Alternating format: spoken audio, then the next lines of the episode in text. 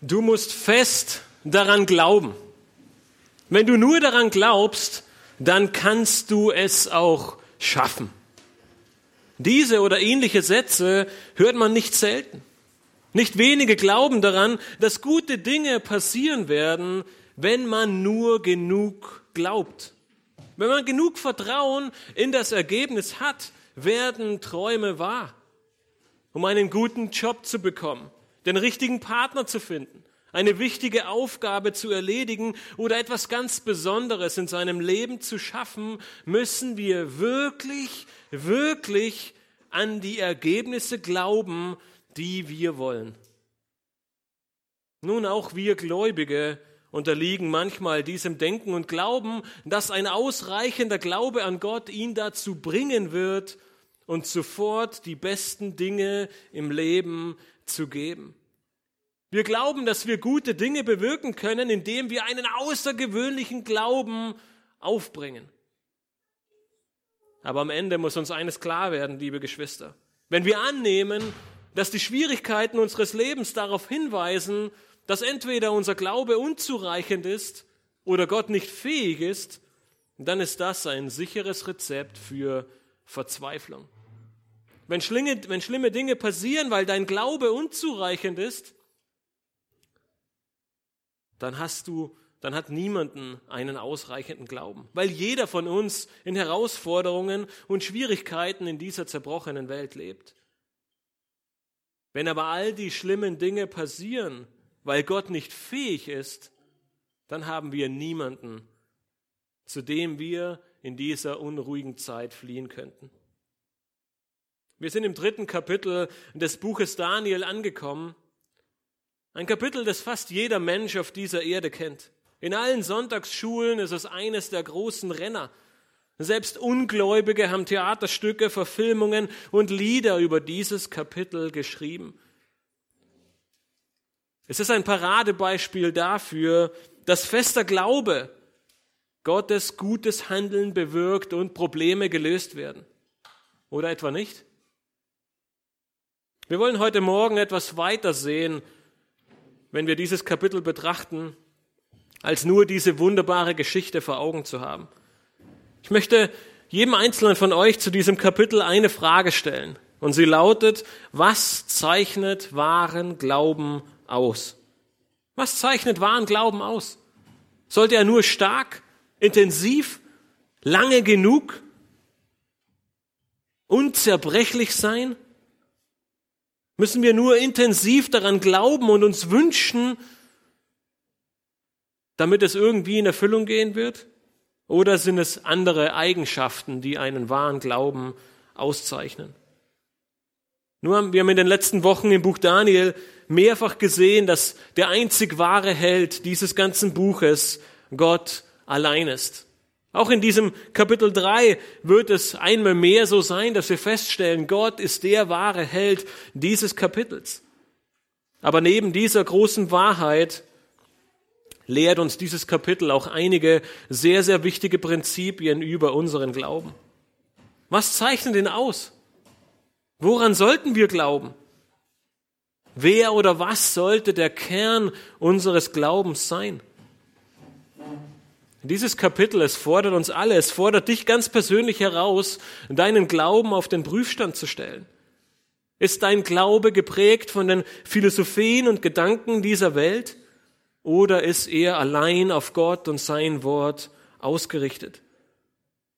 Diese Geschichte, liebe Geschwister, sie sollen jeden einzelnen von uns dabei helfen, unseren Glauben auf ein biblisches Fundament zu stellen. Damit wir in unserem Glauben leben, damit du selbst in deinem Glaubensleben nicht zweifeln brauchst, damit du nicht die Hoffnung verlieren musst, damit du, damit du nicht denken brauchst, Gott habe dich verlassen oder er hört dich einfach nicht, sondern dass du allein ihm vertraust. Schlag bitte mit mir gemeinsam Daniel 3 auf, wenn ihr es noch nicht getan habt. Und wir wollen zuerst in den Versen 1 bis 7 uns ansehen, was ein wahrer Glaube nicht bewirkt. In den ersten sieben Versen wird deutlich, dass ein wahrer Glaube keine selbstgemachten Götzen anbetet. Wahrer Glaube betet keine selbstgemachten Götzen an. Wenn ihr euch zurückerinnert, auch wenn es einige Wochen her ist, haben wir die erste große Machtdemonstration Gottes in Kapitel 2 gesehen. Gott, er, er legt den Traum Nebukadnezars nicht nur aus, sondern er gibt ihn Daniel sogar ein und er zeigt ihm auf, wie allmächtig, wie erhaben der einzig wahre Gott ist. Nebukadnezar bekommt die erste Erkenntnis, mit welchem Gott er es zu tun hat. Und so lesen wir in Kapitel 3, Vers 1, der König Nebukadnezar ließ ein goldenes Standbild anfertigen, 60 Ellen hoch und 6 Ellen breit. Das stellte er in der Ebene Dura in der Provinz Babel auf. Nun, man könnte jetzt etwas voreilig sagen, viel scheint er nicht gelernt zu haben. Scheinbar ist ihm nur sein Haupt aus Gold in Erinnerung geblieben und jetzt lässt er ein ganzes Standbild aus Gold fertigen. Nun, auf der anderen Seite haben wir in der letzten Predigt schon gesehen, dass die Babylonier sehr stark von einem Vielgötterglauben geprägt waren. Der Gott des Volkes Israel, er kam somit zu den vielen anderen Göttern, die die Babylonier schon hatten, hinzu und ihm wurde vielleicht für einen kurzen Moment eine etwas höhere Stellung gegeben. Aber hier in Kapitel 3 scheint Nebukadnezar es etwas vergessen zu haben und er lässt ein großes Standbild errichten. Mit einer Höhe von ungefähr 27 Metern und einer Breite von 2,7 Metern war es kolossal. Es hatte ungefähr die Höhe eines neunstöckigen Gebäudes. Von seiner Größe ist es mit der Christusstatue in Rio de Janeiro zu vergleichen. Nun, zu welcher Zeit dieser Bau stattfand, berichtet uns die Bibel an dieser Stelle nicht, aber die meisten sind sich einig, dass es relativ zeitnah nach Kapitel 2 stattfand. Dass es ziemlich zu Beginn der Herrschaft von Nebukadnezar war, denn warum baute er dieses Standbild? Sein großes Ziel war es, sein Königreich, seine Herrscher, all die Leute, sein ganzes Reich zu vereinen und eine gemeinsame Stätte, eine gemeinsame Anbetung zu finden. Er wollte damit seine politische und religiöse Macht stärken und alles auf einen gemeinsamen Nenner bringen. Nun, was dieses Standbild war, ist ebenso ungewiss. Manche behaupten, dass es eine Statue von ihm selbst war, dass Nebukadnezar sich selbst anbieten ließ, aber das ist eher unwahrscheinlich. In den bei den Babyloniern war es sehr unüblich, dass Könige angebetet wurden. Es ist viel eher wahrscheinlich, dass er ein Bildnis eines der Gottheiten der Babylonier errichten ließ. Die einen sagen, es könnte Nebo gewesen sein, der Schutzgott Nebukadnezars, aber höchstwahrscheinlich war es Marduk. Marduk war der Hauptgott der Babylonier. Doch was immer dieses Standbild darstellte, es war eine gigantische Statue, die Nebukadnezar bauen ließ, und zwar in der Ebene Dura. Aller Voraussicht nach liegt diese Ebene etwas südlich der Stadt Babel. Archäologen entdeckten vor einigen Jahrzehnten dort ein großes Viereck aus Ziegeln, das durchaus die Basis für dieses Standbild gewesen sein könnte. Diese Ebene, sie zeichnet sich durch ihre große Fläche aus womit die Höhe dieses Standbildes noch beeindruckender gewesen sein muss. Nach einiger Zeit des Baus, als dieses monumentale Bauwerk endlich fertig war, wurde dann auch der Plan Nebukadnezars deutlich.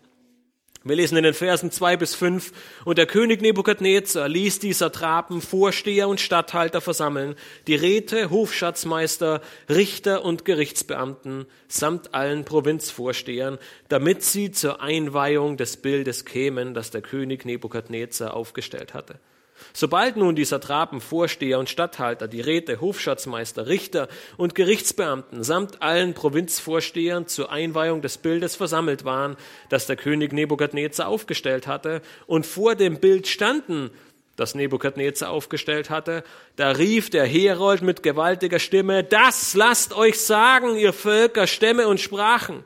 Sobald ihr den Klang der Hörner, Flöten, Zittern, Lauten, Hafen, Sackpfeifen und aller Arten von Musik hören werdet, sollt ihr niederfallen und das goldene Bild anbeten, das der König Nebukadnezar aufgestellt hat. Nebukadnezar lässt aus allen Regionen seines großen Reiches die ganze Führungsriege zusammenkommen. Es beginnt mit den Satrapen, sie werden auch die Beschützer des Reiches genannt. Höchstwahrscheinlich war dies einer der höchsten Stellungen, die man erreichen konnte. Es folgen Vorsteher, das könnte möglicherweise ein militärischer Titel sein, auch weil andere es mit dem Wort Präfekt übersetzen, was ein Ausdruck für einen militärischen Titel ist.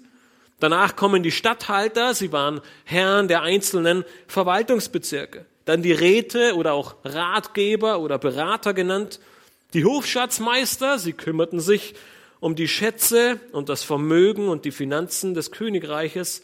Es folgen die Richter und Gerichtsbeamten und schlussendlich alle Provinzvorsteher, zu denen äh, auch die drei Freunde Daniels gehörten, wie wir aus Kapitel 2 wissen.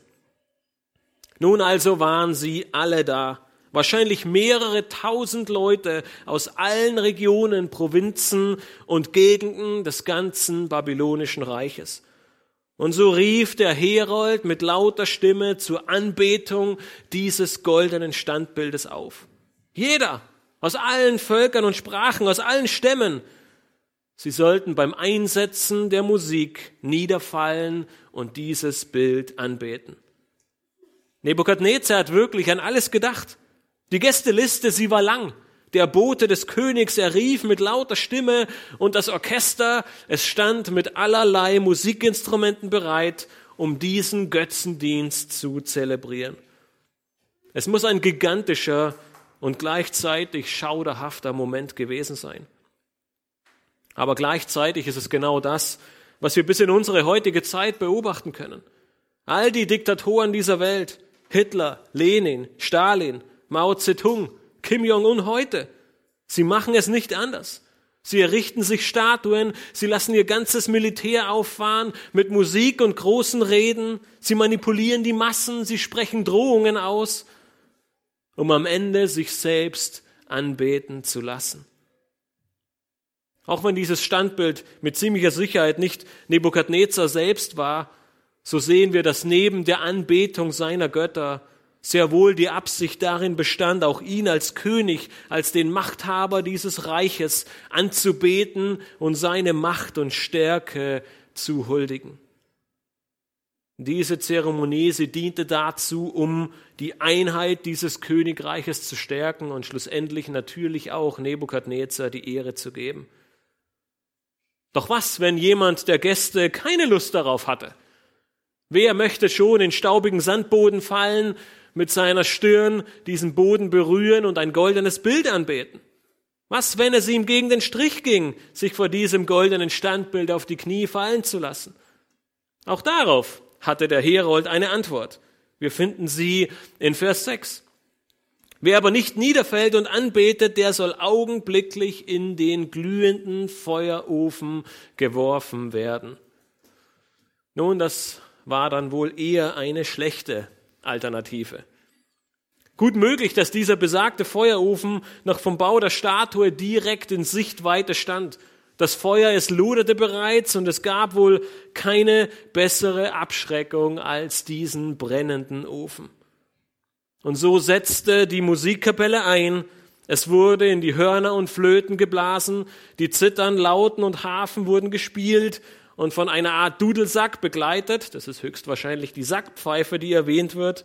Und neben diesen Instrumenten gab es noch viele weitere, alle Arten von Musik, wie wir lesen. Nun, was denkt ihr, was passierte wohl, als die Musik einsetzte? Die meisten von euch kennen die Geschichte sicherlich. Wir lesen in Vers 7, darum fielen zur bestimmten Zeit, als alle Völker den Klang der Hörner, Flöten, Zittern, Lauten, Hafen und alle Arten von Musik hörten, alle Völker, Stämme und Sprachen nieder und beteten das goldene Bild an, das der König Nebukadnezar aufgestellt hatte. Der König hatte sein Ziel erreicht. Wie auf Knopfdruck fielen alle auf ihre Knie und beteten an. Nun ja, er hatte mit dem Feuerofen sicherlich ein bisschen nachgeholfen, aber alle Mächtigen seines Reiches folgten diesem Aufruf. Nun, vielleicht sind diese Verse etwas nichtssagend für dich. Wir haben heute weder einen König in Deutschland, noch befiehlt uns unsere Regierung, ein Standbild aus Gold anzubeten. Nun, das ist absolut richtig. Diese Art von Götzendienst kennen wir heute kaum bis gar nicht. Das heißt aber nicht, dass es heute keine Götzen mehr gibt. Es wird in der ganzen Schrift deutlich, dass Gott uns als Anbeter erschaffen hat. Du bist ein Anbeter, weil Gott dich so erschaffen hat. Die Frage ist nur, wen oder was betest du an? Ist es Gott oder ist es irgendetwas anderes? Und ist es irgendetwas anderes, dann ist es ein Götze. Es wird höchstwahrscheinlich kein Schrein oder kein Standbild sein, vor dem du dich auf die Knie fallen lässt und anbetest.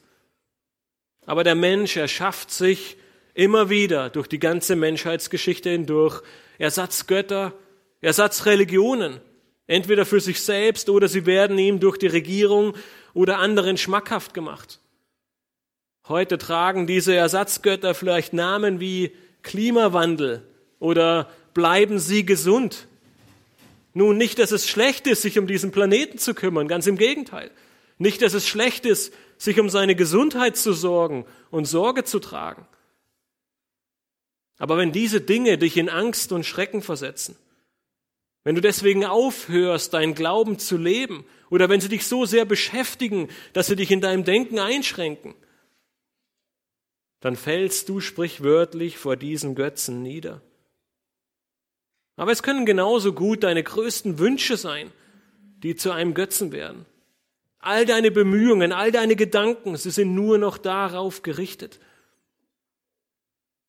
In dieser Welt sind Alkohol, Drogen, Sexualität, die sozialen Medien, Hobbys, Streben nach Macht und Einfluss, Karriere in dieser Welt, Aufmerksamkeit, Liebe, Geld, nur eine der Dinge, die die Menschen mehr lieben als alles andere. Und wir als Gläubige, wir sind nicht gefeit davor, in ähnliche Richtungen zu gehen. Die Liste, sie ist lang und sie wird bei jedem anders aussehen. Vielleicht machst du aber auch deine Beziehung oder deine Ehe zu einem Götzen. Wenn etwas anderes außer Gott dein Denken, dein Handeln, deine Finanzen und deine Zeit so stark beeinflusst, dass du davon abhängig wirst, dann kann es dir zum Götzen werden. Am Ende läuft es aber immer auf dasselbe hinaus. Wir stehen selbst im Mittelpunkt. Wir schieben Gott an den Rand und wir stehlen und wir stellen uns selbst in den Mittelpunkt. Dein Leben, es dreht sich nicht um Gott, sondern um deinen persönlichen Götzen, wie immer er heißen oder aussehen mag. Gottes Wort sagt uns aber, dass unsere einzige Anbetung dem allein wahren Gott, dem Schöpfer des Himmels und der Erde gelten soll. Das ist unsere Berufung als Mensch. Deswegen hat Gott dieses ganze Universum erschaffen, damit ihm Anbetung und Ehre zukommt. Doch in den ersten Versen von Vers 3 sehen wir, dass ein falscher Glaube, aber auch ein falscher Gehorsam diese Wahrheit verleugnet. Wir beginnen andere Dinge anzubeten und fallen vor diesen selbstgemachten Götzen auf die Knie, so wie in den ersten Versen in Daniel 3. Aber fallen wirklich alle auf die Knie? Nein, nicht alle. In den Versen 8 bis 12 dürfen wir die erste wichtige Wahrheit lernen, die einen wahren Glauben auszeichnet. Diese Wahrheit, sie zeichnet auch die Freunde von Daniel aus. Sie blieben nämlich unter all den tausenden Menschen und all den vielen Machthabern stehen und beugten ihre Knie nicht. Denn wahrer Glaube hält dem öffentlichen Druck stand. Wahrer Glaube erhält dem öffentlichen Druck stand. Kurz nachdem dieser Götzendienst beendet war, kamen sofort Männer zum König, um ihn etwas zu berichten. Wir lesen in Vers 8 und 9, deswegen traten zur selben Stunde etliche chaldäische Männer herzu und verklagten die Juden. Sie ergriffen das Wort und sprachen zum König Nebukadnezar, O König, mögest du ewig leben. Da hat doch jemand etwas entdeckt. Unmittelbar nach dem Ende kamen einige dieser Anführer zum König, um die Juden zu verklagen. Dieses Wort, was hier für, für Verklagen benutzt wird, bedeutet wortwörtlich in Stücke reißen. Das heißt, es war nicht bloß eine Anklage, es war nicht bloß ein, ah, ich denke, die haben etwas falsch gemacht, nein, es war ein Ausdruck des puren Hasses. Nun, woher dieser Hass kommt, ist, wenn wir die vorhergehenden Kapitel lesen, nicht schwer zu erkennen. Es wird mit ziemlicher Sicherheit Eifersucht und Groll gewesen sein. Plötzlich werden diese Sklaven aus den besiegten Ländern in allerlei hohe Stellungen des Volkes gesetzt. Es ist die gleiche Motivation, die Mitarbeiter dazu veranlasst, einander zu verleumden. Es ist derselbe Grund, warum ein schlechterer Schüler einen besseren verpfeift. Hier sehen wir einige Denunzianten, die Sadrach, Mesach und Abednego nicht leiden können und sie setzen nun alles daran, sie aus dem Weg zu räumen. Sie wollen sie im Feuerofen sehen. Und so folgt in den Versen 10 bis 12 die Anklage inklusive der Namen der Verräter. Sie sagen, du hast, o König, Befehl gegeben, dass jeder Mann, der den Klang der Hörner, Flöten, Zittern, Lauten, Hafen und Sackpfeifen und allerlei Art von Musik hört, niederfallen und das goldene Bild anbeten soll. Wer aber nicht niederfällt und anbetet, der soll in den glühenden Feuerofen geworfen werden. Nun sind da jüdische Männer, die du über die Verwaltung der Provinz Babel bestellt hast. Sadrach, Mesach und Abednego. Diese Männer, o oh König, achten nicht auf dich, dienen deinen Göttern nicht und beten das goldene Bild nicht an, das du aufgestellt hast.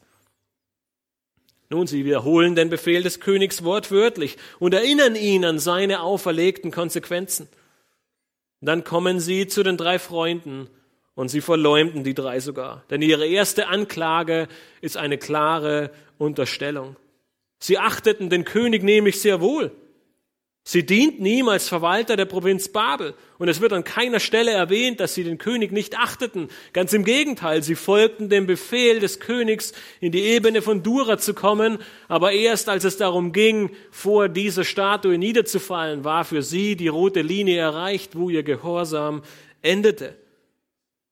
Nun, der Rest der Anklage ist korrekt. Sie dienen nicht den Göttern der Babylonier und beten kein Götzenstandbild an. Aber sie schätzen und ehren den König. In Glaubensfragen war er allerdings keine Autorität für sie. Da gab es nur Gott allein.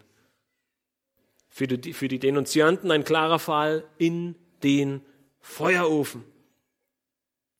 Durch einige alte Aufzeichnungen schließt man, dass die babylonischen Feueröfen die Form einer altmodischen Glasmilchflasche gehabt haben. Die älteren Geschwister unter euch kennen alte Glasmilchflaschen noch, die jüngere Generation wahrscheinlich nur noch Tetrapack. Aber sie hatten eine große Öffnung für das Befüllen am oberen Ende des Ofens für das äh, Erz, das eingefüllt wurde, eine kleinere Öffnung auf Bodenhöhe für das Holz oder die Kohle, nebenbei noch einige weitere Öffnungen für große Blasebalke, um den, um den Ofen mit viel Luft zu versorgen, damit er richtig heiß werden kann. Der Ofen selbst, der war aus dickem Lehm, um die Temperaturen standzuhalten. Man schätzt, dass diese Öfen damals schon eine Temperatur von bis zu 1000 Grad Celsius erreichen konnten. Man kann sich also die Angst sehr gut vorstellen, die die Menge erfasste, als die Flammen aus dem oberen Teil des Ofens sprangen und der Rauch in die Höhe stieg. Wie konnten diese drei Männer, diese drei jungen Männer, im Angesicht des Todes nur so standhaft bleiben? Wie konnten sie daran denken, ihr hohes Amt, die königliche Gunst und sogar ihr Leben, um ihre religiösen Überzeugungen aufs Spiel zu setzen? Nun, die Antwort auf diese Frage lautet, weil Gott für sie an erster Stelle stand. Ihnen war ihre hohe berufliche Stellung in dem Moment egal. Ihnen war ihr Ansehen in dem Moment egal. Ja, selbst ihr Leben hatte eine untergeordnete Stellung. In diesem Moment wussten sie, dass sie entweder sich selbst oder Gott die Ehre geben würden. Und sie entschieden sich für die Ehre Gottes. Ihre feste Zuversicht und ihr Glaube trotzte dem öffentlichen Druck. Unter tausenden Menschen, dem schreienden Herold und dem gigantischen Orchester beugten sie ihre Knie nicht. Nun, wie würdest du reagieren? Würdest du diesem Druck standhalten? Würdest du stehen bleiben wie diese drei Männer? Nun stell es dir vielleicht in einer etwas realeren Umgebung vor. Du bist in einer geselligen Runde mit deinen Mitschülern, deinen Arbeitskollegen, deinen Freunden oder deiner ungläubigen Familie. Es geht um die Freuden dieser Welt und Gott kommt dabei nicht allzu gut weg. Es wird sich sogar über ihn lustig gemacht.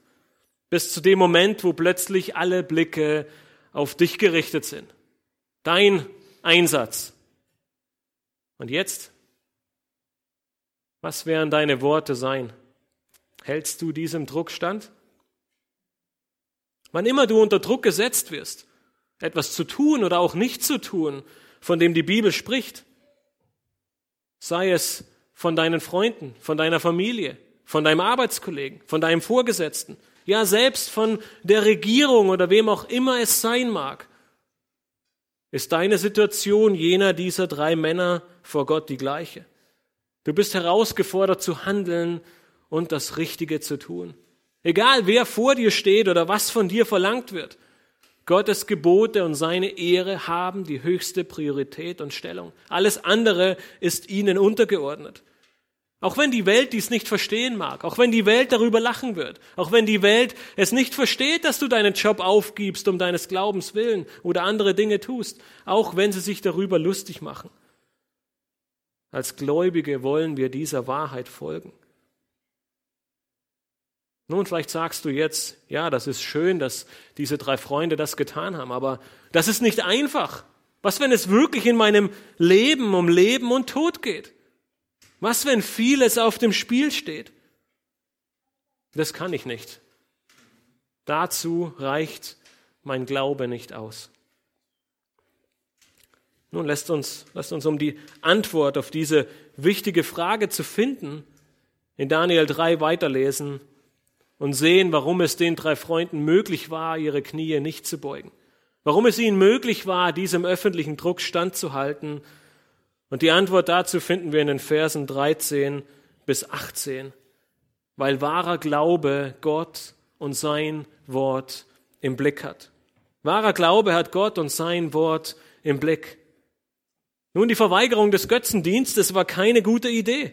Die Verse 13 bis 15 zeigen uns warum. Dort steht geschrieben, da befahl Nebukadnezar mit grimmigem Zorn, dass man Sadrach, Mesach und Abednego kommen lasse. Sogleich wurden jene Männer vor den König gebracht.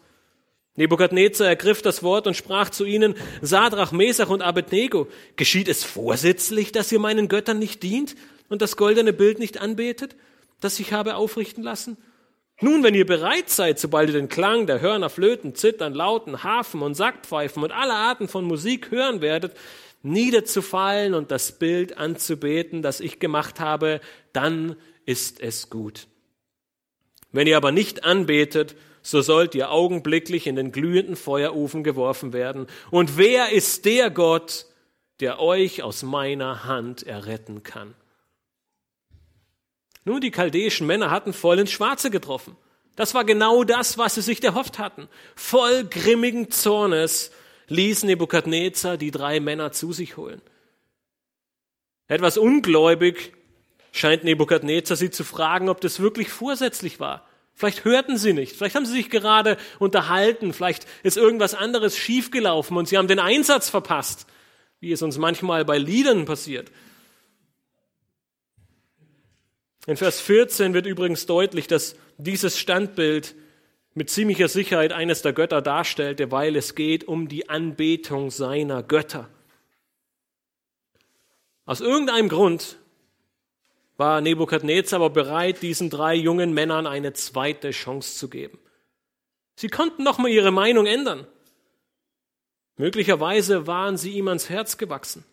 Vielleicht fand er es schade, drei fähige Männer zu verlieren, zumal er viel Zeit und Geld in sie investiert hatte. Der König bot an, das Orchester noch einmal aufspielen zu lassen. Wenn sie sich dann vor dem Bildnis verneigen würden, dann wäre alles gut. Ein scheinbar gnädiges Angebot, das doch mit dem Zusatz versehen ist, wenn sie es nicht tun, sofort in den Feuersee geworfen werden. Was dann am Ende von Vers 15 folgt, ist Wahrscheinlich der traurige Höhepunkt seiner Aussage. Hatte er vergessen, was noch vor so kurzer Zeit geschehen war? Konnte er sich nicht mehr an den Traum und die Deutung erinnern? Wer ist der Gott, der euch aus meiner Hand erretten kann? Nun, als Gläubige würden wir an der Stelle sagen, jetzt hat er ein Problem. Weil jetzt hat das nicht nur mit drei jungen Männern zu tun, sondern er fordert den Gott Israels heraus. Er scheint überzeugt zu sein, dass er ihm die Stirn bieten kann. Er will aufzeigen, mein Königreich wird nicht untergehen, wie ihr es in Kapitel 2 gesagt habt. Der Stein kann mir gestohlen bleiben. Mein Königreich hat Kraft und Macht und wer ist euer Gott, der euch aus meiner Hand erretten wird? Wer kann mir widerstehen? Wie würden diese drei Männer wohl im Angesicht dieser Androhung dieser Machtdemonstration und im Angesicht des Todes und den sichtbaren Flammen des Ofens antworten. Samuel Rutherford, er ist ein schottischer Puritaner, er sagte einmal, du wirst nicht die Möglichkeit erhalten, dich still in den Himmel und die Gemeinschaft Christi hineinzustehlen, ohne einen Kampf zu kämpfen und ein Kreuz tragen zu müssen. Mit anderen Worten, dein Glaube wird nicht ungeprüft bleiben. Du wirst nicht der erste Gläubige sehen, sein, der im Anbetracht aller Freude und Herrlichkeit und ohne das geringste Leid dein Glaubensleben laufen wirst und erwartet wirst in der Ewigkeit. Als Gläubige ist uns kein ruhiges und entspanntes Leben auf den Weg in den Himmel verheißen, liebe Geschwister. Und so ging es auch den drei Männern. Ihre Antwort ist deshalb umso erstaunlicher. Wir lesen ab Vers 16, Sadrach, Mesach und Abednego antworteten und sprachen zum König, Nebukadnezar, wir haben es nicht nötig, dir darauf eine Antwort zu erwidern. Wenn es sein soll, unser Gott, dem wir dienen, kann uns aus dem glühenden Feuerofen erretten. Und er wird uns bestimmt aus deiner Hand erretten, o König. Und auch, wenn es nicht so sein soll, so wisse, o König, dass wir deinen Göttern nicht dienen und auch das goldene Bild nicht anbeten werden, das du aufgestellt hast. Wow. Sie bringen keine Verteidigung vor. Ihre Entscheidung steht fest. Nun, es ist keinesfalls eine harsche oder eine verachtenswerte Antwort gegenüber dem König. Wir sehen in diesem Vers einfach nur ihre absolute Entschlossenheit, ihre Verweigerung, dem Götzendienst mitzuspielen. Aber warum nur? Warum ziehen sie diesen angedrohten Tod vor? Nun einer der zentralen Verse, die ein Jude von als kleines Kind bereits beginnt auswendig zu lernen und das er wahrscheinlich in jeder Sekunde seines Lebens zitieren kann, wenn man ihn danach fragt, ist 5. Mose 6, Vers 4 bis 5. Das bekannte Schma Israel, höre Israel, der Herr ist unser Gott, der Herr allein. Und du sollst den Herrn, deinen Gott lieben mit deinem ganzen Herzen, mit deiner ganzen Seele und mit deiner ganzen Kraft. Nun, diese drei Männer, sie kannten diese Worte nicht nur, sie machten sie zum Mittelpunkt ihres Lebens. Für sie bedeutete die Herrlichkeit Gottes mehr als Ruhm, Position oder auch ihr Leben. Dass sie von ganzem Herzen Gott liebten, zeigt ihre Bereitschaft, auch für ihn das Leben hinzugeben. Aber damit war ihre Antwort nicht beendet. In Vers 15 stellt Nebukadnezar die Fähigkeit ihres Gottes in Frage. Und so stellen nun die drei Männer in ihrer Antwort klar, dass sie keinen Zweifel an der Fähigkeit ihres Gottes hatten. Wenn er will, dann kann er sie befreien. Wenn es sein Wille ist, dann stellt der Feuerofen kein Hindernis für ihn dar. Er kann ohne weiteres sie aus der Hand des Königs befreien. Aber was ist mit Vers 18? Ist da doch etwas Zweifel? Ist ihr Glaube doch nicht groß genug? Nein, sie zweifeln nicht. Da ist kein Zweifel in ihren Worten. Ihr Glaube ist nicht zu klein, ganz im Gegenteil. Ihr Glaube richtet sich allein auf Gott und sie vertrauen ihm von ganzem Herzen, ganzer Seele und ganzer Kraft. Und aus diesem Grund halten sie die Möglichkeit offen, dass Gott sie auch in seiner Allmacht und Weisheit in den Tod schicken könnte. Doch selbst dann werden sie den Götzen nicht dienen. Sie werden diese Götzen nicht anbeten, sondern dem allein wahren Gott vertrauen und ihm die Ehre geben, wenn es sein muss, auch mit ihrem Tod. Sie waren bereit, lieber im Feuerofen zu verbrennen, als den Gott zu verraten, den sie ihr Leben völlig hingegeben haben. Nun, viele würden heute vielleicht fragen, lohnt sich das wirklich? Sollten sie nicht einfach nachgeben? Sie haben so eine hohe Stellung. Mit dieser Stellung könnten sie so viel Gutes für Gott tun. Lohnt sich das? Liebe Geschwister, hier finden wir vielleicht eine der unglaublich wichtigsten Lektionen auch für uns Gläubige heute. Hat Gott alle Macht im Himmel und auf der Erde? Oh ja, das hat er. Ist Gott in der Lage, Gläubige von allen Problemen und Prüfungen zu befreien? Ja, sehr gut. Aber befreit Gott die Gläubigen aus allen ihren Prüfungen?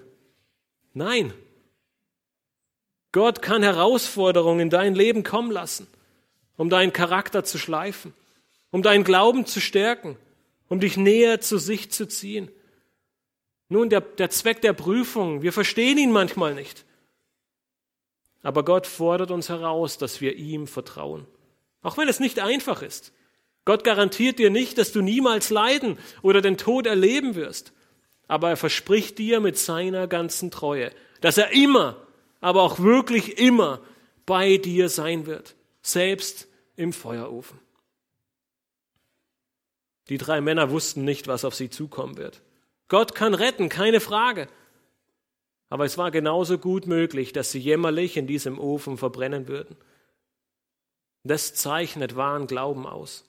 Dein Glaube ist nicht zu klein, wenn Dinge, worum du betest, nicht in Erfüllung gehen. Du musst nicht zweifeln, wenn ein Gebet nicht in Erfüllung geht, sondern lege deinen Fokus darauf, dass du Gott und sein Wort im Blick behältst. Wir nutzen manchmal gerne Gott als einen Wunschautomaten und hoffen, dass unsere Gebete eine Art Freibrief sind, dass immer das passiert, worum wir bitten. Aber Gott wird, auch wenn es nicht passiert, bei dir sein. Warum? Weil er immer das Beste für dich im Sinn hat. Und so beten wir immer um das, was wir für richtig halten und wir natürlich aufgrund von Gottes Wort erbitten wollen, aber wir vertrauen darauf, dass er tut, was er für das Beste hält. Wir bitten darum, was wir für richtig halten und vertrauen darauf, dass er tut, was das Beste für uns ist. Nun, Sadrach, Mesach und Abednego, sie sprudelten nicht vor Freude. Nirgendwo in diesem Abschnitt sagt einer der drei, oh Mann, wir gehen in den Feuerofen, ist das nicht toll?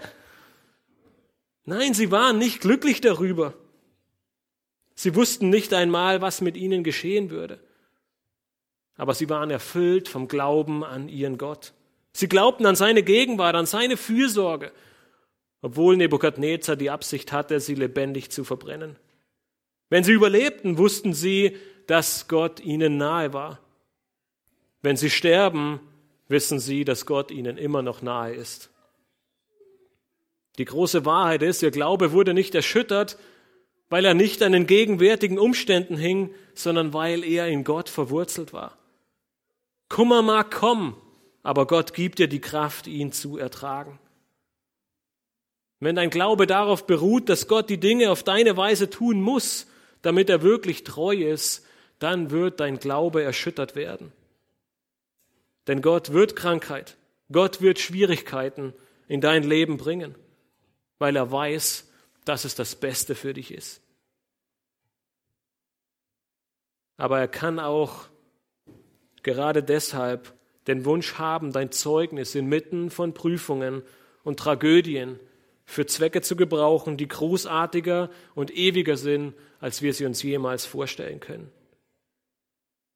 Wir dürfen nicht zulassen, dass wir aus Sehnsucht nach etwas, das uns so wichtig zu, erscheinen scheint, aus den Augen verlieren, aus den Augen zu verlieren, dass Gott vielleicht etwas Besseres für uns im Sinn hat. Das stärkste Zeugnis für uns als Gläubige es ist manchmal, dass wir nicht, äh, dass es nicht die Tatsache ist, dass unser Leben immer gut und einfach ist, sondern dass unsere Beziehung zu Gott uns trägt, auch wenn die Welt um uns herum zusammenbricht. Das zeichnet einen Gläubigen aus. Und genau diese Beziehung sehen wir im Leben der drei Männer. Ihre Welt, sie bricht zusammen. Sie blicken dem Tod ins Auge, aber sie vertrauen Gott. Egal was kommen mag, auch wenn sie dem Tod ins Auge sehen, ihr Gott wird sie tragen. Und so dürfen wir im weiteren Verlauf der Geschichte noch eine weitere wichtige Wahrheit in Bezug auf unseren Glauben lernen, nämlich dass wahrer Glaube sich auf Gottes Handeln verlässt. Wahrer Glaube hat nicht nur Gott und sein Wort im Blick, sondern er verlässt sich auf sein Handeln. Nach dieser Antwort könnt ihr euch mit Sicherheit vorstellen, was passiert. Nebukadnezar, er schäumt vor Wut und er befiehlt die sofortige Umsetzung seiner Androhung. Wir lesen ab Vers 19, da wurde Nebukadnezar voll Wut und das Aussehen seines Angesichts veränderte sich gegen Sadrach, Mesach und Abednego. Dann redete er und gab den Befehl, man solle den Ofen siebenmal heißer machen, als man es sonst zu tun pflegte. Und den stärksten Männern in seinem Heer befahl er, Sadrach, Mesach und Abednego zu binden und sie in den glühenden Feuerofen zu werfen. Da wurden diese Männer gebunden und in ihren Mänteln und Beinkleidern samt ihren Turbanen und ihren Gewändern in den glühenden Feuerofen geworfen. Weil nun der Befehl des Königs dringend und der Ofen übermäßig geheizt war, so tötete die Feuerflamme jene Männer, die Sadrach, Mesach und Abednego hinauftrugen. Diese drei Männer aber, Sadrach, Mesach und Abednego, fielen gebunden in den glühenden Feuerofen. Selbst das Angesicht des Königs veränderte sich. Es war wahrscheinlich rot vor Wut. So sollte selbst der Ofen siebenmal mehr erhitzt werden. Nun, es ist eher ein sprichwörtlicher Ausdruck. Der Feuerofen hatte schon 1000 Grad. Was soll er denn noch heißer werden? Aber in seiner Wut befahl er selbst, den Ofen so heiß wie nur irgendwie möglich zu machen. Nun, ich weiß nicht, ob ihr das kennt. Wir hatten früher einen Kamin und wenn man ihn richtig vollfüllt bis zum Anschlag, dann fangen diese Kamine sogar zu brummen an, weil es so heiß wird. Und möglich, dass der Ofen so eine Hitze erreicht, denn wir sehen es gleich, dass man ihn nicht mal mehr nahen konnte, weil man selbst da schon starb. Mit der Wahl der stärksten Männer seines Heeres wollte er wahrscheinlich auch jegliches Eingreifen, sei es von menschlicher, aber auch von göttlicher Sicht verhindern. Wir sehen in Vers 22, dass der Befehl des Königs schnell ausgeführt werden sollte, und so führte es dazu, dass die Männer, die sie hochtrugen, aufgrund der enormen Hitze im Feuer starben.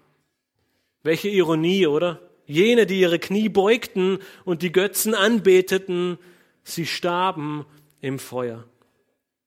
Die drei Männer fielen gebunden in den Feuersee. Es war vorbei. Bei dieser Hitze würden sie wahrscheinlich nicht mal den Boden des Ofens erreichen, bevor sie schon tot waren. Aber wir lesen weiter in Vers 24, da erschrak der König Nebukadnezar und stand rasch auf. Er redete und sprach zu seinen Räten, haben wir nicht drei Männer gebunden ins Feuer geworfen? Sie erwiderten und sprachen zu dem König, gewiss, o König. Er antwortete und sprach, siehe, ich sehe vier Männer mitten im Feuer frei umherwandeln. Und es ist keine Verletzung an ihnen, und die Gestalt des vierten gleicht einem Sohn der Götter. Nebukadnezar, er war bei diesem Schauspiel dabei. Mit ziemlicher Sicherheit blickte er aus einiger Entfernung in die untere Öffnung des Ofens, um den Tod der Männer zu beobachten. Doch anstatt seinen Plan umgesetzt zu sehen, erschrak er. Waren es nicht drei Männer, die wir in den Ofen geworfen hatten? Gewiss, es waren drei. Aber ich sehe vier. Und niemand von ihnen ist verletzt. Und der vierte, er gleicht dem Sohn der Götter. Es ist ein Sohn der Gottheit, eine göttliche Person, einer aus dem Geschlecht der Götter, ein übernatürliches Wesen. Das wären andere Übersetzungen dieser Worte. Nun, auch wenn der Text offen lässt, was beziehungsweise wen Nebukadnezar hier gesehen hat, es besteht kein Zweifel, es war niemand anderer außer Gott. Wir wissen aus dem Alten Testament, dass Jesus Christus als Engel des Herrn einzelnen Menschen erschienen ist und mit ziemlicher Sicherheit so auch hier. Aber so sehr wir in die Freude verfallen, dass Gott hier zu sehen war, Eine viel wichtigere Wahrheit ist, Gott hat sein Versprechen gehalten. Er ist bei ihnen, auch in der Stunde ihrer größten Not. Er geht mit ihnen, nicht einfach nur des Weges, sondern durch den Feuerofen. Er bewahrt sie. Und das schockiert den König bis in Mark und Bein. So tritt er näher an den Ofen heran und ruft in den glühenden Ofen hinein, Sadrach, Mesach und Abednego, ihr Knechte Gottes, des Allerhöchsten, tretet heraus und kommt her. Da kamen Sadrach, Mesach und Abednego aus dem Feuer hervor. Daraufhin versammelten sich die Satrapen, Vorsteher und Statthalter samt den Räten des Königs. Sie schauten diese Männer an, über deren Leiber das Feuer keine Gewalt gehabt hatte. Ihre Haupthaare waren nicht versenkt und ihre Kleider waren unverändert. Man bemerkte nicht einmal einen Brandgeruch an ihnen. Der Könige gab den Befehl, dass sie aus dem Ofen herauskommen. Interessant dabei ist, wie er sie anspricht. Er sagt, Knechte Gottes des Allerhöchsten. Alle kamen zusammen. Wahrscheinlich nicht alle Tausende, aber viele Hunderte. Und sie betrachteten diese drei Männer. Das Feuer, es hatte keine Gewalt über ihre Leiber. Das ist unmöglich. Aber wir wissen, dass bei Gott kein Ding unmöglich ist. Ihre Haare waren nicht versenkt, ihre Kleider hatten nicht einen Brandfleck, es gab nicht einmal Brandgeruch an ihnen. Was für ein Gott. Wir haben vor einiger Zeit Stockbrot gemacht und das Holz, das wir benutzt hatten, war leider noch etwas feucht. Das heißt, es war äh, eine ziemliche rauchende Geschichte. Und ich habe mich sehr gut an diesen Moment erinnert, denn in dem Moment, wo man am Feuer sitzt und das Stockbrot macht, ist alles halb so tragisch. Aber spätestens, wenn das Feuer aus ist und man kommt in die Wohnung und nach wenigen Sekunden denkt man, boah, was stinkt hier so? Bis man feststellt, man ist es selbst. Man hat den Geruch des Feuers angenommen. Aber nicht einmal das war bei diesen Männern zu merken. Nicht einmal Brandgeruch war an ihnen. Nun, vielleicht sagst du dir jetzt, naja, siehst du, ging ja doch wieder alles gut. Aber hatten diese drei den Ausgang zuvor so erwartet? War ihr Glaube groß genug, um diesen Ausgang vorherzusehen? Nun, beides können wir mit einem Nein beantworten. Sie waren überzeugt, dass Gott es kann. Sie hielten an Gott fest. Sie vertrauten darauf, dass Gott mit ihnen sein wird. Aber sie wussten nicht, wie sie aus diesem Feuerofen rauskommen werden. In Hebräer 10, Vers 34 wird diese Geschichte erwähnt, wo geschrieben steht, sie haben die Gewalt des Feuers ausgelöscht. Und schnell sagen wir, na ja, ist doch wieder alles gut gegangen. Aber in meinem Leben sieht's anders aus. Ich bete, ich glaube und doch passieren schlimme Dinge. Nun, wenn wir in Hebräer 10 weiterlesen, nur drei Verse später lesen wir von einigen anderen Gläubigen. Sie haben nicht die Gewalt, die Gewalt des Feuers ausgelöscht, sondern sie wurden gesteinigt, zersägt, versucht. Sie erlitten den Tod durchs Schwert. Sie zogen umher in Schafspelzen und Ziegenfällen. Sie erlitten Mangel, Bedrückung und Misshandlung. Liebe Geschwister, im Verlauf der Kirchengeschichte gibt es unzählige dieser Geschichten von Gläubigen, denen es sehr ähnlich erging. Viele von ihnen wurden zu Märtyrern. Gott hatte etwas anderes, etwas Besseres mit ihnen vor. War ihr Glaube zu klein? Hatte Gott nicht die Kraft? Nun, wenn wir die Geschichten dieser Märtyrer lesen, dann stellen wir bei sehr, sehr vielen von ihnen fest, dass auch sie nicht erwartet haben, dass Gott sie zwangsläufig retten wird aber sie haben auf sein Handeln vertraut. Sie wussten, dass das, was er tun wird, genau das Richtige sein wird und es wird ihnen und den Menschen um sie herum zum Besten dienen, weil er es richtig machen wird. Und auch so kannst du heute auf Gott sehen und deinen Glauben auf ihn und auf sein Handeln ausrichten. Gerade in den Situationen, wo es um seine Ehre und sein Zeugnis geht. Wenn es darum geht, vor Schulkameraden, Freunden, oder der Familie einzuknicken. Wenn es darum geht, Gottes Wort zu verleugnen, weil der Druck so groß ist. Wenn es darum geht, vor Angst erfüllt zu sein, vor dieser großen, mächtigen Person zu stehen und ihr nun das Evangelium zu verkündigen. Was auch immer deine Situation sein mag oder auch sein wird. Dein Glaube, er darf und soll auf dem allmächtigen Gott beruhen. Johannes Calvin, er verdeutlicht den Bezug auf diese Verse eine sehr, sehr wichtige Wahrheit. Er sagte, wenn Gott wollte, hätte er die Flammen des Feuers auslöschen können, um die drei Männer zu erretten. Doch er rettete sie im Feuer, nicht vor dem Feuer. Diese wunderbare Geschichte, sie schließt sehr ähnlich, wie schon das Kapitel 2 schloss. Dabei wird uns eine letzte Wahrheit in den Versen 28 bis 33 vor Augen geführt, nämlich wahrer Glaube führt zur Verherrlichung Gottes. Wahrer Glaube, er führt zu Verherrlichung Gottes. Es war kein versenktes Haar, kein Brandfleck, nicht mal Brandgeruch an ihnen. Und die Folgen dessen sehen wir in den letzten Versen dieses Kapitels. Wir lesen ab Vers 28, da ergriff Nebukadnezar das Wort und sprach, gepriesen sei der Gott Sadrachs, Mesachs und Abednegus, der seinen Engel gesandt und seine Knechte errettet hat, die auf ihn vertrauten und das Gebot des Königs übertraten und ihre Leiber hingaben, weil sie keinen anderen Gott verehren und anbeten wollten als ihren Gott allein.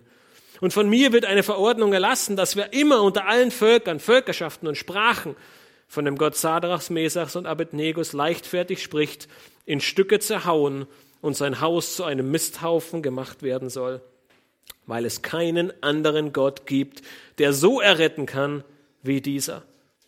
Daraufhin machte der König Sadrach, Mesach und Abednego groß in der Provinz Babel. Der König Nebukadnezar wünscht allen Völkern, Völkerschaften und Sprachen, die auf der ganzen Erde wohnen, euer Friede nehme zu es hat mir gefallen, die Zeichen und Wunder zu verkünden, die der höchste Gott an mir getan hat. Wie groß sind seine Zeichen und wie gewaltig seine Wunder. Sein Reich ist ein ewiges Reich und seine Herrschaft währt von Geschlecht zu Geschlecht. Nebukadnezar beginnt mit einem Lobpreis. Er lobt Gott über alle Maßen und drückt seine Bewunderung für diese jungen Männer aus. Sie waren bereit, sich dem Befehl des Königs zu widersetzen und einen schrecklichen Tod zu erleiden, um ihrem Gott treu zu bleiben. So erließ er eine Verordnung, weil kein anderer Gott auf diese Weise retten kann. Ein solcher Befehl aus dem Mund eines heidnischen Königs ist sehr erstaunlich. Doch Gott, er hat ihm ein weiteres Mal aufgezeigt, mit welchem Gott er es zu tun hat. Er hat Nebukadnezar ein weiteres Mal gedemütigt und ihm vor Augen geführt, dass er allein der einzig wahre und wunderbare Gott ist. Niemand ist ihm gleich. Niemand kann ihm das Wasser reichen. Er konnte sie sehr wohl aus der Hand des Königs retten. Sadrach und Abed, Sadrach, Mesach und Abednego, sie wurden vom König nicht nur geehrt, sondern sie erhielten auch eine Belohnung Wörtlich heißt das, der König beförderte sie. Am Ende ist das Wichtige, dass ihr Glaube zur Verherrlichung Gottes führte. Der große König Nebukadnezar erstaunt über die Größe und die Wunder Gottes. Er stellt ihn über sein Reich und erkennt die Wahrheit seines Traumes in Kapitel 2 nun an. Gottes Reich ist ein ewiges Reich. Seine Herrschaft, sie wehrt von Geschlecht zu Geschlecht. Nun, wenige Jahrzehnte nach dieser Begebenheit war das Volk Israel nach der 70-jährigen Gefangenschaft wieder auf dem Weg zurück nach Israel. Viele Herausforderungen warteten auf sie. Einige davon können wir bei Nehemia oder Esra oder äh, auch Malachi nachlesen. Viele böse Herrscher würden aufstehen, würden ihre Vernichtung im Sinn haben. Diese wichtige Begebenheit in Daniel 3, sie sollte sie daran erinnern, dass sie ihren Glauben allein auf Gott und sein Handeln setzen, weil er es gut meint, weil er das Richtige tut und weil es am Ende seiner Verherrlichung dient. Aber nicht nur das Volk Israel, sondern durch all die Jahrhunderte und Jahrtausende hindurch wurden die Gläubigen durch diese Darstellung von Gottes souveräner Macht getröstet.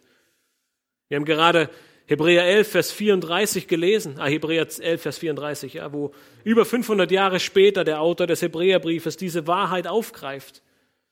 Wenn er sagt, durch Glauben haben sie die Gewalt des Feuers ausgelöscht. Nun, wenn Gott diese drei Männer durch den Feuerofen geführt hat, kann er dann auch dich durch deine feurigen Prüfungen führen? Ja, er kann. Und wenn du deinen Glauben auf ihn richtest, wenn du ihm vertraust und wenn du an sein gutes und richtiges, äh, richtiges Handeln glaubst, wird es auch dann in deinem Leben zu seiner Verherrlichung führen? Ja, das wird es. Weil die Menschen werden dich belächeln. Die Menschen werden dich auslachen, dass du Dinge tust, dass du bereit bist, Sachen aufzugeben für einen Gott, den man nicht mal sehen kann. Und sie werden umso erstaunter sein, wenn sie erkennen werden und erkennen müssen oder auch erkennen dürfen, dass Gott damit alle Ehre zukommt, dass er dadurch verherrlicht wird. Und früher oder später hoffentlich früher als später, wird jeder einzelne Mensch die Knie vor Jesus Christus beugen müssen. Er ist kein goldenes Standbild. Er ist kein Gott, von vielen, sondern er ist der einzig wahre Gott und sie werden zum Gericht vor ihm erscheinen und jeder Einzelne wird seine Knie beugen. Unser Glaube, er beruht nicht auf dem Vertrauen in bestimmte Ereignisse, sondern er beruht auf den Glauben in einen souveränen Gott. Wir vertrauen darauf, dass er weiß, was wir nicht kennen können, dass er plant, was wir nicht vorhersehen können und dass er unsere Ewigkeit auf eine Art und Weise sichert, die wir nicht ergründen können. Unser Glaube, er liegt nicht in der Quantität oder Qualität unseres Glaubens gegründet, sondern unser Glaube liegt allein in Gott gegründet. Wir glauben nicht, weil alles gut läuft und verlieren unseren Glauben nicht, wenn etwas schlecht läuft.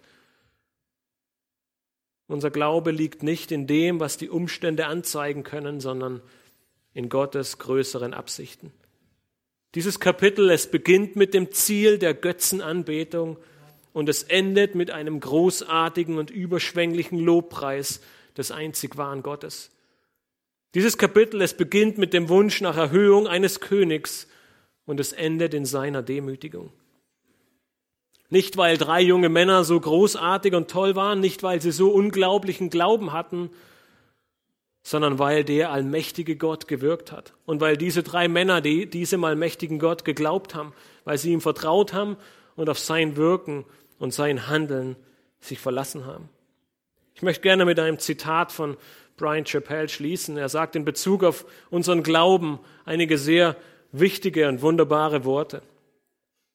Er sagt, wenn unser Optimismus versiegt ist, können wir immer noch in Gottes Liebe ruhen. Wenn wir nicht sicher sind, was die beste Wendung der Ereignisse sein könnte, können wir immer noch in seiner Liebe ruhen. Wenn wir nicht vorhersagen können, wie er mit einer Situation umgehen wird, können wir immer noch in seiner Liebe ruhen. Weil der Gott, der mächtig und allwissend ist, durch das Kreuz Jesu Christi gezeigt hat, wie sehr er sich um uns sorgt. Deshalb ruht unser Glaube in seiner Liebe. Auch wenn der Verstand seine Gründe nicht ergründen kann. Wir vertrauen ihm, weil Gott durch seinen Sohn gezeigt hat, wie sehr er uns liebt. Unser Glaube ruht in dieser Liebe. Lass uns am Ende gemeinsam beten.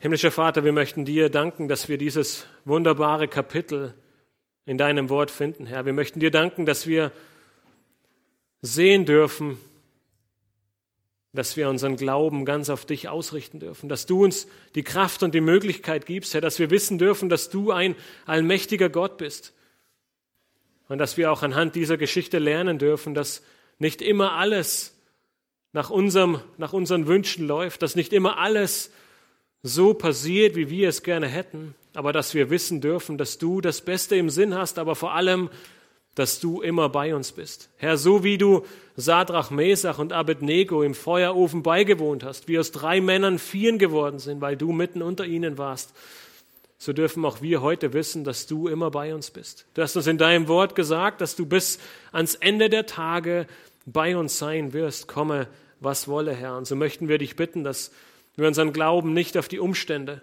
unseren Glauben nicht auf unsere Wünsche, unseren Glauben nicht auf uns selbst ausrichten, sondern unseren Glauben auf dich ausrichten, Herr, den allmächtigen, den einzig wahren Gott, dass wir unseren Blick auf dich und dein Wort ausrichten und sicher sind und gewiss sein dürfen, dass du richtig und recht handeln wirst, Herr.